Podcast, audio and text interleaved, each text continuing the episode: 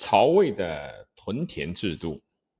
黄巾大起义的巨大威力，迫使曹操不得不考虑流民和土地的结合问题，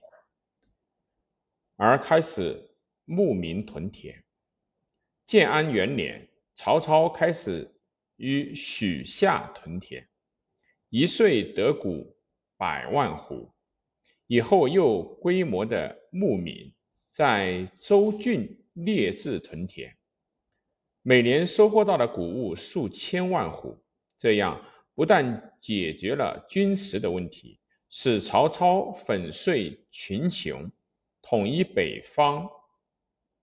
有了比较充裕的经济力量，同时也使东汉以来被剥夺了土地和脱离了土地的农民。又以隶属农民的身份重新和土地结合起来，这不能不说是一种进步的过程。屯田的成功使政府成为大土地的经营者，亦使屯田客、佃兵从事地农的劳动，这样便构成了官府大地主和屯田客。佃兵的生产关系，屯田分为民屯和兵屯两种。民屯的管理方式，全国所有民屯由大司农掌管，民屯所在地的郡国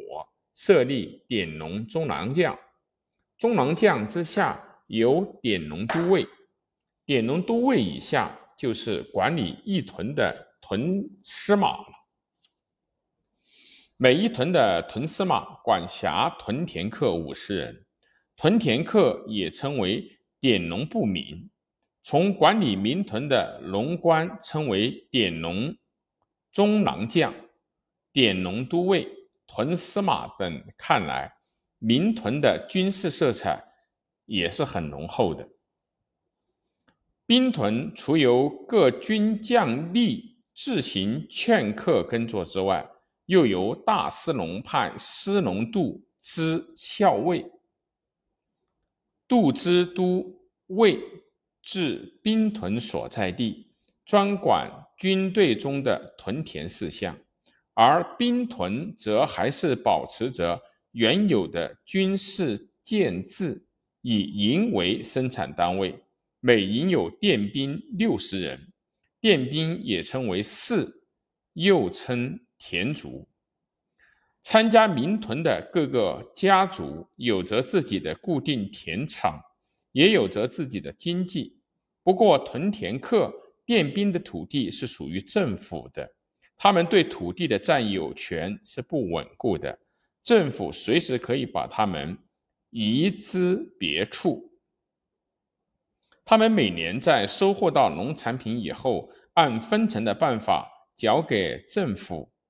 兵持官留者，官得六分，士得四分；自持私留者，与官中分。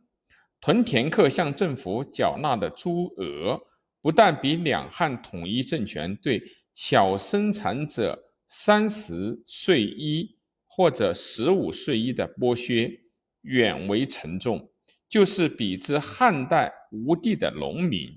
耕种地主的土地，缴纳十分之五的地租，也都超过了。屯田土地上，除了普遍种植的稻粟以外，从其后的曹爽、何晏共分割洛阳野王典农部商田数百顷，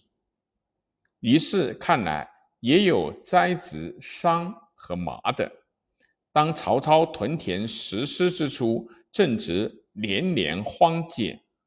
曹操甚至命典农种币以祭凶年，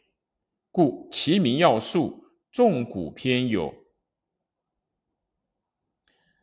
杯中有米，熟时捣取米饮食之。”不减粮米。本著：魏武曹操使典农种之，轻收二十斛，斛得米三四斗，大减可磨食也。